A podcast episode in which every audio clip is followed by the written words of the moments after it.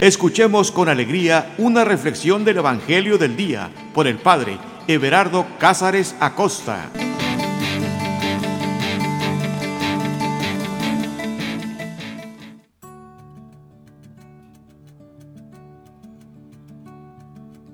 Carta de amor. Que no se nos olvide, eso es la sagrada escritura para cada uno de nosotros, una carta de amor de nuestro Padre Dios a cada uno de nosotros. ¿Sabes? Lo más importante, o pudiéramos decir, lo que más sucede cuando alguien está enamorado, no sucede afuera, sino adentro en el corazón. Nosotros vemos que hay mucho movimiento cuando alguien está enamorado. Eh, eh, cuando alguien está enamorado no puede estar quieto. Eh, va, eh, canta una serenata, compra flores, chocolate, se pone a cocinar, empieza a cantar, a silbar, sonríe todo el tiempo. Cuando una persona está enamorada, siempre está en movimiento. Aunque, aunque la vemos sentada viendo las estrellas, está en suspiros, está en movimiento. Pero ¿sabes? Lo que más se mueve en una persona enamorada no son sus pies ni sus manos, es su corazón. En el interior es donde hay tanto movimiento. Pudiéramos decir que hay juegos pirotécnicos que explotan luces, emociones. Lo más importante es lo que sucede en el corazón. Alguien pudiera copiar algunas situaciones y llevar serenata o, no sé, pero si no está enamorado, eso, eso termina. Los verdaderos movimientos están en el corazón y esos, esos nadie los ve. Esos suceden ahí, en el secreto. Solo la persona enamorada es quien los padece, los sufre y los goza. Lo que hay en el corazón. Es ahí donde apunta todo. Es ahí donde apunta nuestra fe, es ahí donde apunta la Sagrada Escritura, a lo que sucede en nuestro corazón. Por eso esta carta de amor, la Biblia, el Evangelio, lo tenemos que leer, pero no escuchando con nuestros oídos, con nuestras orejas, sino más bien con nuestro corazón. Porque si escuchas con el corazón, juegos pirotécnicos, van a empezar a sonar en tu interior. Melodía y música van a empezar a entonar en tu interior. Así que te invito que vayas disponiendo tus oídos interiores para escuchar esta carta de amor. Cierra tus ojos, respira profundo, suelta todo lo que tienes. Que este momento lo más importante sea ponerte en la presencia de Dios, sea escuchar la palabra que Dios quiere decirte. Que este momento sea un momento de intimidad, de una profunda intimidad entre Dios y tu alma. Así que respira profundo, suelta todo, tus preocupaciones, ese ruido interior, suéltalo. Suelta absolutamente todo para que puedas observar tu interior. Y calmando las aguas de tu interior, puedas con mayor facilidad escuchar esa palabra de amor que va dirigida a tu corazón. Respira profundo y donde quiera que estés, y sea lo que sea que estés haciendo, ahí puede llegarte una palabra de amor de Dios. Ahí puede llegarte Dios mismo. Escúchalo. Él ahí habla en tu corazón. Él ahí habla en los latidos de tu corazón. Escucha su palabra. Y vamos a iniciar esta oración en el nombre del Padre, en el nombre del Hijo, y en el nombre del Espíritu Santo. Ven Espíritu Santo, te damos la bienvenida. Ven amor del Padre y del Hijo y llénanos de ti. Ven Espíritu que ungió a los profetas, que inspiró a los mártires, a los predicadores. Ven Espíritu Santo de la misma manera que llenaste la vida de la Virgen María. Ven y llénanos a nosotros. Tu Espíritu que impulsaste a Jesús en el desierto y lo fortaleciste, ven y llénanos de ti para que nosotros también podamos escuchar esa palabra y decirte, cumplas en mí según lo que me has dicho.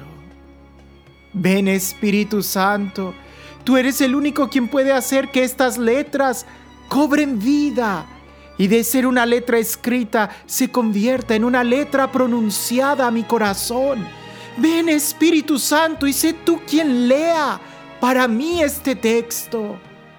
Ven Espíritu Santo y que tu palabra sea palabra creadora, sea palabra que sane, sea palabra que restaure, sea palabra que me confronte, que me alimente, que me aliente, que me dé fortaleza. Ven Señor, abogado divino, yo creo en ti. Creo que estás aquí presente. Creo que tú me hablas, que tú inspiras que tú me acompañas. Creo en ti, Señor. Creo profundamente en tu amor. Y tú estás aquí, Señor. Por eso me abandono a ti, sabiendo que tú siempre escuchas mi oración y que tú siempre hablas a mi corazón. Lléname de ti, Señor lléname de tu amor.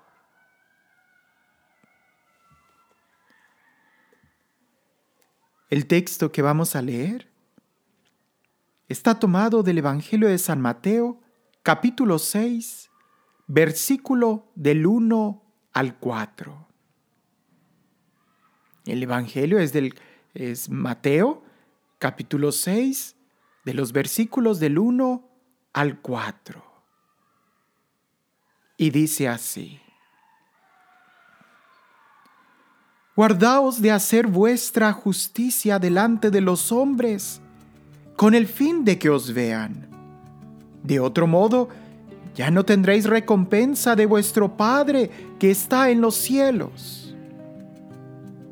Por lo tanto, cuando des limosna, no lo vayas pregonando como lo hacen los hipócritas en las sinagogas y en las calles con el fin de que los alaben los hombres. En verdad os digo que ya recibieron su recompensa.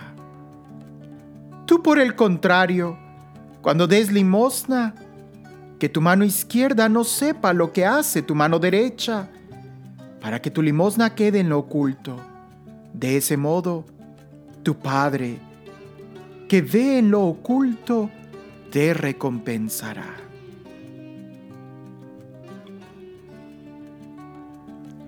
Como siempre, es muy importante que nosotros podamos poner en contexto este Evangelio, esta parte que acabamos de leer. Recuerda que la Sagrada Escritura es como una pieza musical, que aunque podamos apreciar pequeñas porciones, vamos a disfrutarla mejor si podemos saber en qué movimiento de esta orquesta, de esta sinfonía se encuentra. Este Evangelio está tomado del Sermón de la Montaña.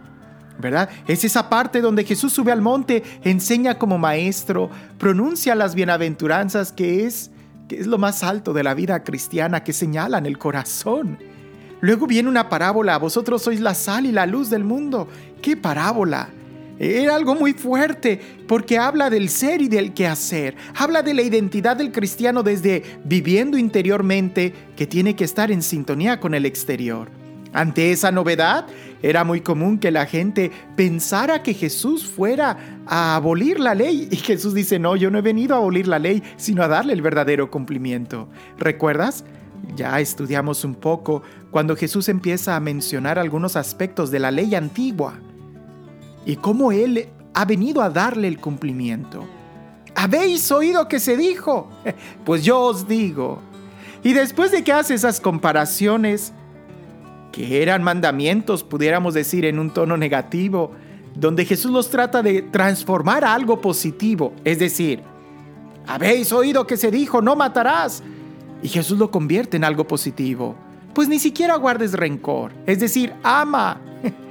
habéis oído que se dijo, ¿verdad?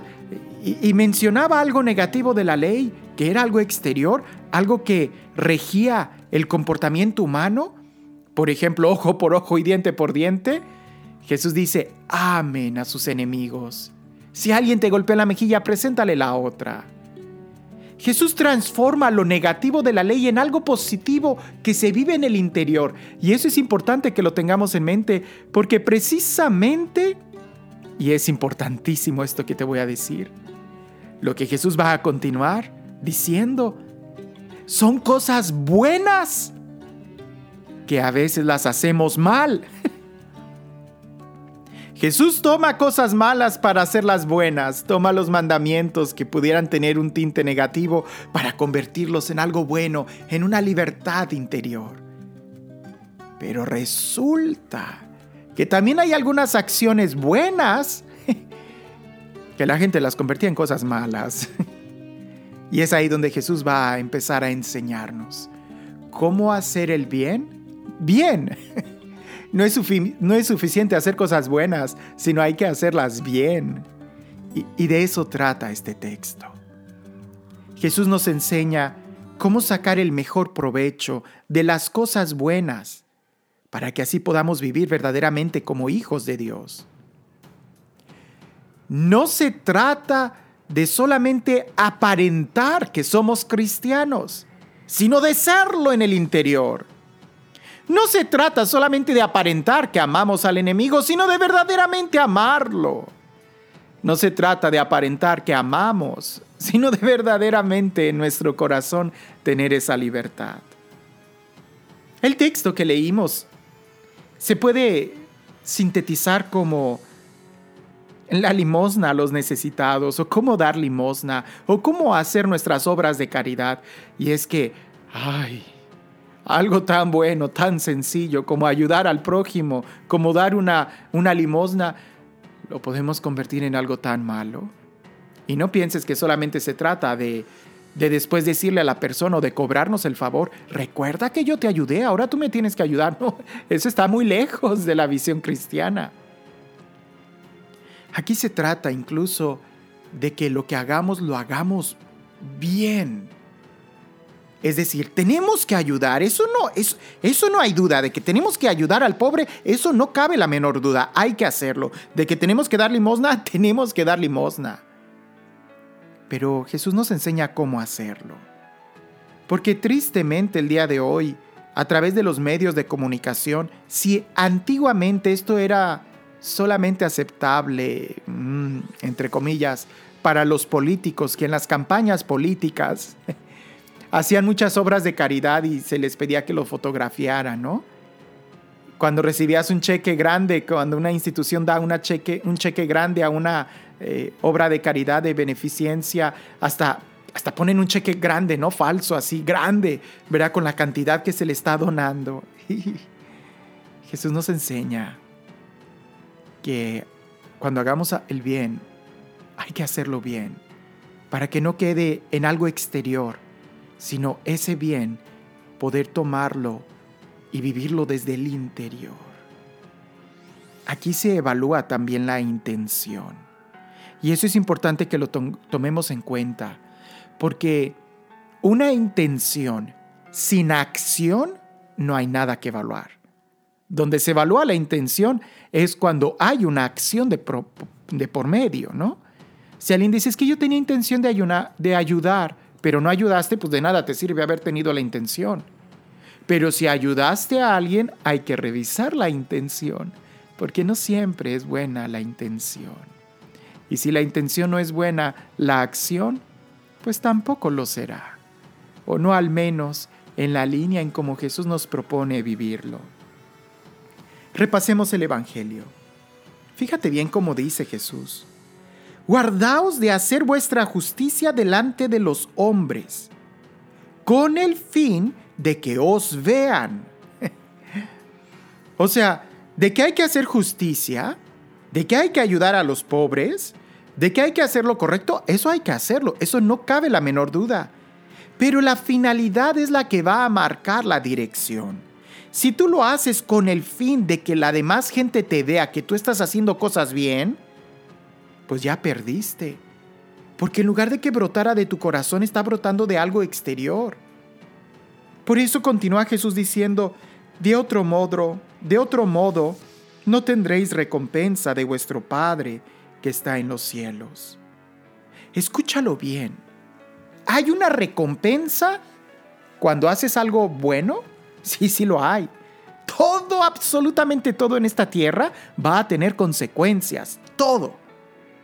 Si haces algo bien, habrá consecuencias buenas. Si haces algo mal, habrá consecuencias malas. Pero, ¿es posible que nosotros podamos sacar el mejor provecho de las cosas? Sí. Si tú haces algo bueno para que los demás te vean, ahí, ahí quedó solamente tu recompensa. Solamente en el reconocimiento externo, solamente en los aplausos externos. ¿Y cuánto te dura el aplauso de alguien? ¿Cuánto te dura el reconocimiento de alguien? ¿Cuánto te dura eh, eh, la sensación de tener los reflectores apuntando hacia ti en el momento en que ayudas a alguien? Nada. Solamente fracción de segundos. Solamente la emoción de un día, de dos días, donde tu fotografía sale en la portada del periódico o en, los muros de Facebook, ¿verdad? Donde estás haciendo esa obra de caridad, ayudando a los homeless o qué sé yo. Queda, queda muy, muy superficial. El día de mañana vendrá otra noticia y ya todo el mundo se olvidó de lo que tú hiciste. Pero hay alguien que no olvida lo que tú haces. Y es ahí donde Jesús quiere señalar. Porque si tú haces las cosas en el secreto, en la libertad de alguien que sabe hacer lo correcto, ten por seguridad que Dios no va a olvidar eso que tú hiciste. Por eso, en este mismo Evangelio, en el capítulo 25, que es importante que lo tengamos en mente, Jesús dice y separa a las, a las ovejas de los cabritos, ¿no? Separa a los que hicieron obras de caridad de los que no lo hicieron. Y alguien pudiera decir, pero ¿cuándo hicimos esto? ¿Cuándo, ¿Cuándo te vimos hambriento, desnudo, sediento? Jesús dice, cuando lo hiciste con el más pequeño. Pero ellos ni siquiera se habían dado cuenta de lo que estaban haciendo. Pero cuando tú haces algo con la finalidad de que se te reconozca, hasta ahí llegó tu recompensa. Se te reconoció y ya. Pero cuando nadie te lo reconoce, e incluso cuando lo haces de una manera tan natural que ni siquiera tú mismo reconoces el bien que estás haciendo porque ya lo llevas en la sangre, ten la seguridad que Dios te lo va a reconocer al final. Continúa el Evangelio diciendo, Por lo tanto, cuando des limosna, no lo vayas pregonando como lo hacen los hipócritas en las sinagogas y en las calles, con el fin de que los alaben los hombres. En verdad os digo que ya recibieron su recompensa. O sea, aquí hacer el bien a los demás, dar una limosna al pobre, esa, eso es bueno. Ahí está perfecto, hay que hacerlo.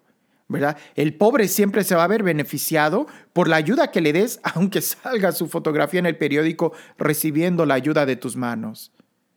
Pero lo que Jesús aquí está evaluando no es la acción, sino la intención que tú tienes. Y esa acción buena exterior que tú estás haciendo tiene que estar en sintonía con la intención de tu corazón. Porque si tu intención es ser reconocido por los demás, créeme, vas a estar siempre esclavo de los aplausos de los demás y nunca va a ser suficiente la ovación que te hagan por el bien que hiciste. ¿Por qué? Porque entonces tú vas a estar buscando más reconocimiento. Y cuando no se te reconozca, entonces tú no vas a querer ayudar. Y entonces la ayuda que vas a dar va a estar muy limitada, condicionada y podemos decir que hasta infecunda porque de una u otra manera aquel que recibe tu ayuda y después tú la estás trompeteando diciendo que ayudaste, también hay una especie de, de vacío e, y esterilidad en tu acción. En cambio, cuando haces algo cargado de amor, no te importan las fotografías, no te importa el reconocimiento. Y la persona que recibe de tus manos esa ayuda va a poder mirar tus ojos. De la otra manera, lo digo como una caricatura, pero es verdad. De la otra manera, cuando tú estás preocupado por la fotografía, cuando tú estás preocupado para que los demás te vean, tú ni siquiera ves los ojos de la persona a quien estás ayudando. Por eso es importante revisar nuestra intención, nuestro corazón. Además de que, como los santos padres nos dicen cuando meditan en este texto, el agua y el aceite no se juntan. El fuego y el agua no se juntan. La luz y las tinieblas no pueden estar juntas. Alguien pudiera alegar, pero padre, Ayudar al necesitado siempre es bueno. Yo voy a decir, sí, claro, ayúdalo. Pero si tú quieres que eso se haga una virtud en ti, tienes que sacar de ti toda hierba mala. Si tú quieres que esa acción buena sea buena en tu corazón, tu corazón tiene que estar libre de toda contaminación. Mira, piensa en esto. Al pobre el pan que tú le des siempre le va a ayudar. De eso no estamos hablando. Estamos hablando del pan que tú recibes cuando ayudas a alguien. Si tú das un pan, al mismo tiempo en tu alma estás recibiendo un pan. Pero si el pan que tú das está contaminada con la intención de que me vean, que me reconozcan, que me recuerden, yo soy bueno, lo estoy haciendo porque es entonces el pan que tú recibes en tu corazón ya está contaminado. Y ahí no te va a servir de nada, sino como de veneno, porque la recompensa ya la recibiste. Y entonces sí, yo creo que no te va a bastar repartir todos tus bienes para que en realidad llenes el vacío de tu corazón. San Pablo también nos lo dirá en otra forma. De nada nos sirve repartir todos nuestros bienes a los pobres. Si no tengo amor, son acciones vacías. Pero si tengo amor, entonces sí me sirve, porque tengo amor. Y el amor es lo que va a hacer que esa obra, que esa acción sea fecunda en mí. Vuelvo a decir, hay dos niveles. Un nivel es la ayuda social. Eso eso ya quedó claro, es bueno y es necesario. Pero el otro nivel es lo que sucede de tu piel hacia adentro. Jesús continúa diciendo y lo dice de una manera más fuerte. Tú por el contrario, cuando des limosna, que tu mano izquierda no sepa lo que hace tu mano derecha. Algunos santos padres dicen que la mano izquierda y la mano derecha, la forma en cómo ellos combinan estas dos ideas es de que ni siquiera tú sepas lo que estés haciendo. ¿Recuerdas algún evangelio hace poco que hablábamos de que si tu mano te es ocasión de pecado, córtatela? Decíamos, la mano no tiene conciencia. Más bien son las acciones que tú haces. Bien, que cuando tú hagas esas acciones ni siquiera te des cuenta tú del bien que estás haciendo. ¿Cómo es posible esto? Que lo hagas por amor. Que lo hagas por amor. Cuando en tu interior está, cuando ya estás totalmente programado a amar, cuando en tu interior ya está esa experiencia, la belleza de ayudar a alguien, de ser útil para alguien, cuando en tu interior ya está esa, esa satisfacción de, de ayudar a alguien, ya, ya lo haces de manera natural. A mí me cuesta mucho porque estoy en una cultura y en un país donde siempre que se hace una obra social tiene que publicarse. Y a veces me, entristece y lo digo con, con, mucha sinceridad.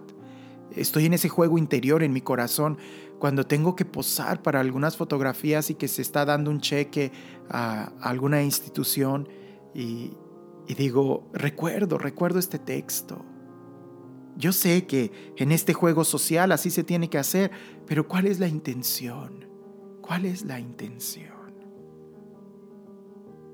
Tú, por el contrario, cuando des limosna, que tu mano izquierda no sepa lo que hace tu mano derecha. Incluso a los mismos enemigos, algunos Salomón también habla de, de la mano derecha y los de los que están en la izquierda, los buenos y los malos. Cuando tú haces algo con la mano derecha, con la bondad, desde tu corazón, Dios lo sabe. Pero cuando haces algo con la mano izquierda, con otro interés, tratando de escalar, de buscar otros beneficios mayores, incluso tratando de comprar cosas espirituales, eso no lo ve Dios. ¿Cómo está nuestro corazón? ¿Qué tan habituado nosotros somos para poder amar? ¿Qué tan libres somos para amar? Fíjate que en el tiempo de cuaresma algo que me gusta es de que se nos forza conscientemente a practicar obras de caridad, de misericordia, con la finalidad de que llegue un día en donde ya lo hagamos de manera natural. Y cuando llegue el próximo año, volver a intensificar nuestro comportamiento con conciencia de que ayudamos a alguien, de que tenemos que hacerlo, para que llegue el momento en donde ya no necesitemos hacerlo, que ya estemos totalmente habituados a hacerlo. Siempre se trata de amar. Para que tu limosna quede en lo oculto. De este modo tu Padre que ve en lo oculto te recompensará. Dios todo lo ve, que no se nos olvide. Dios todo, todo lo ve. Pero la forma en cómo nosotros le dejamos a Él actuar en nuestra vida es cuando precisamente hacemos las cosas con la libertad plena del amor. Tú podrás estar haciendo una obra de caridad, pero si, si la haces buscando el reconocimiento externo, es como si impidieras inmediatamente recibir una bendición espiritual, una bendición de Dios. ¿Por qué? Porque ya ya cambiaste, ya cobraste, pudiéramos decir, ese cheque. ¿Verdad? Lo catapriciaste por algo que tú querías.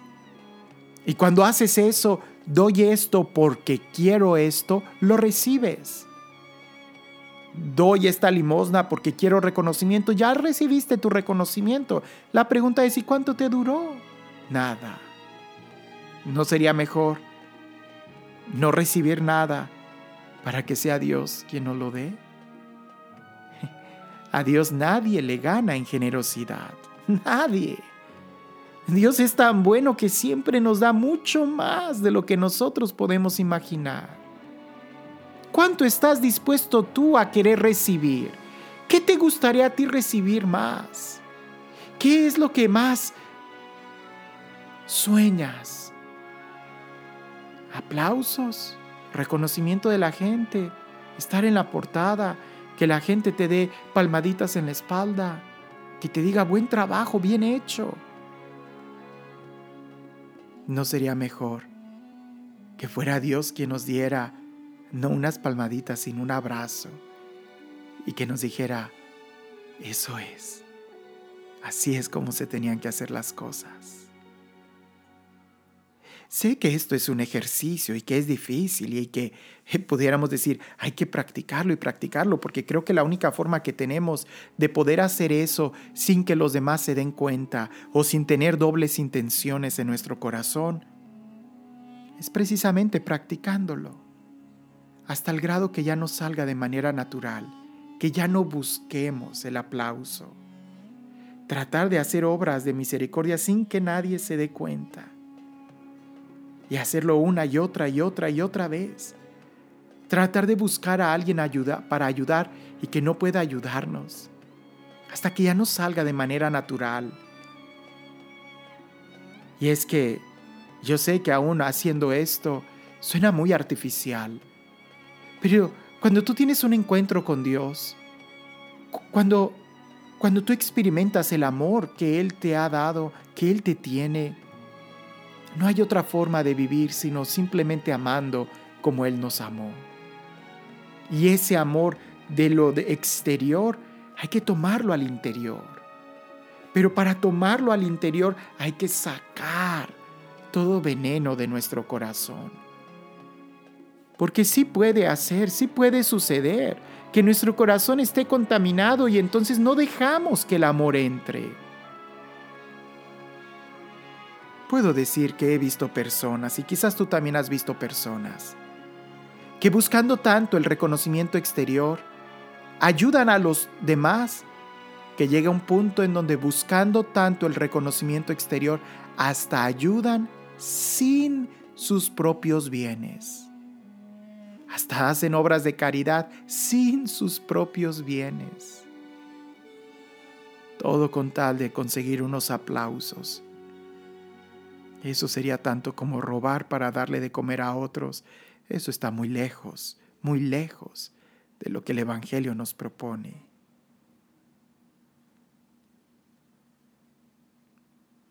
Como te das cuenta, no se trata de hacer cosas externas, sino más bien de revisar nuestra intención. ¿Y qué intención es la que tenemos que tener cuando hacemos una obra de caridad?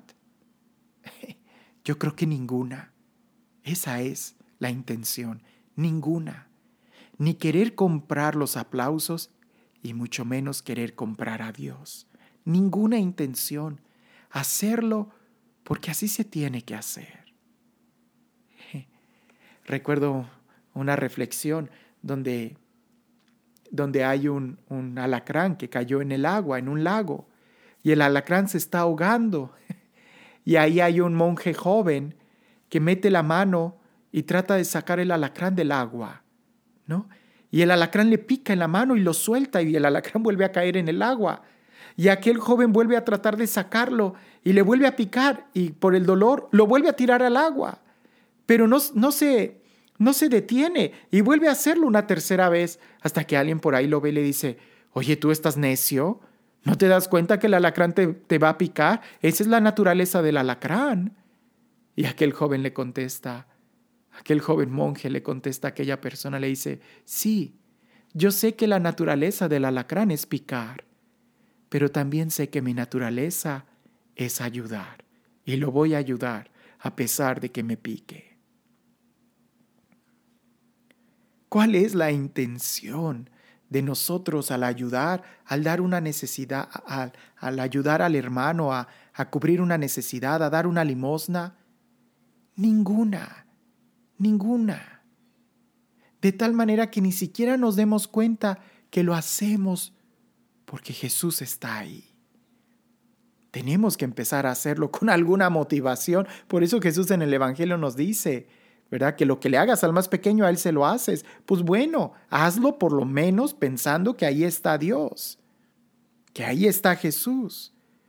Pero que, que eso llegue hasta la madurez cristiana, que lo podamos hacer con todo amor, con toda naturalidad.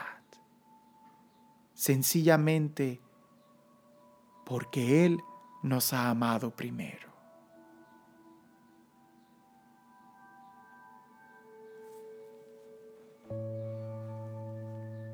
Guardaos de hacer vuestra justicia delante de los hombres con el fin de que os vean. De otro modo, no tendréis recompensa de vuestro Padre que está en los cielos. Por lo tanto, cuando deis limosna, no lo vayas pregonando como lo hacen los hipócritas en las sinagogas y en las calles, con el fin de que los alaben los hombres. En verdad os digo que ya recibieron su recompensa. Tú, por el contrario, cuando des limosna, que no lo sepa tu mano izquierda, lo que hace tu derecha, para que tu limosna quede en lo oculto. De este modo, tu Padre, que ve en lo oculto, te recompensará.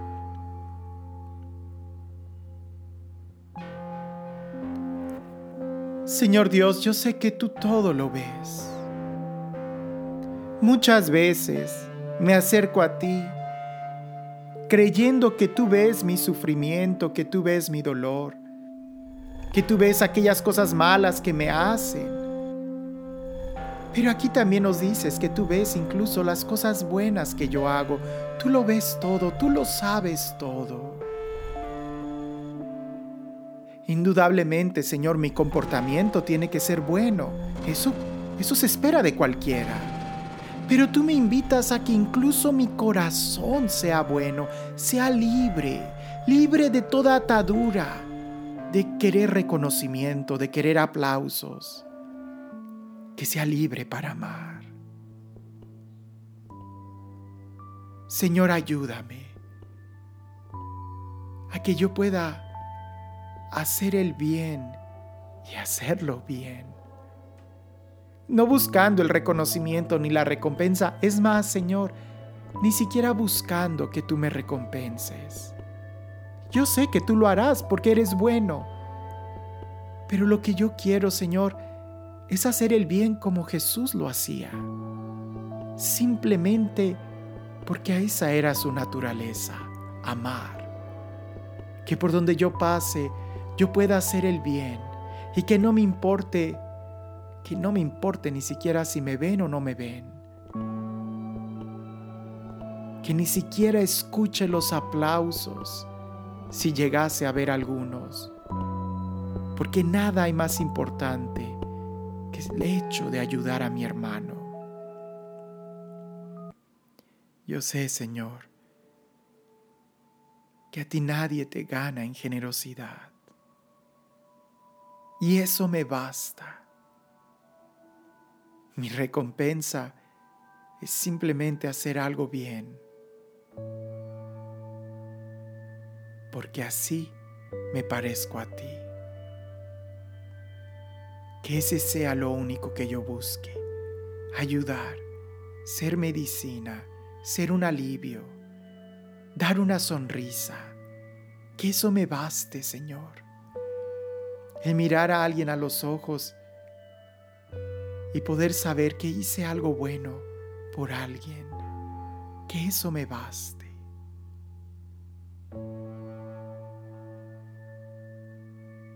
Gracias Señor.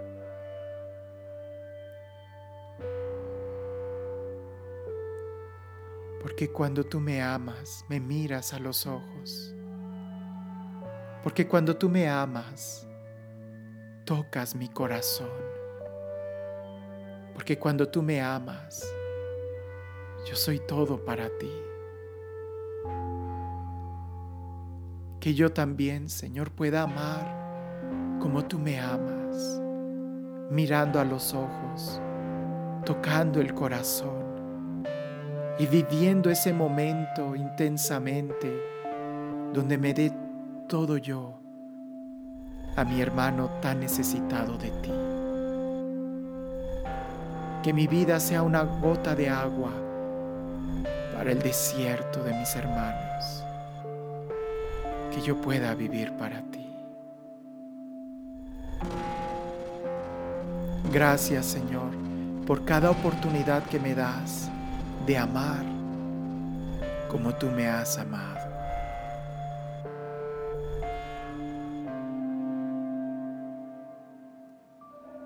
El Señor esté con ustedes. Y la bendición de Dios Todopoderoso, Padre, Hijo y Espíritu Santo descienda sobre ustedes y permanezca para siempre.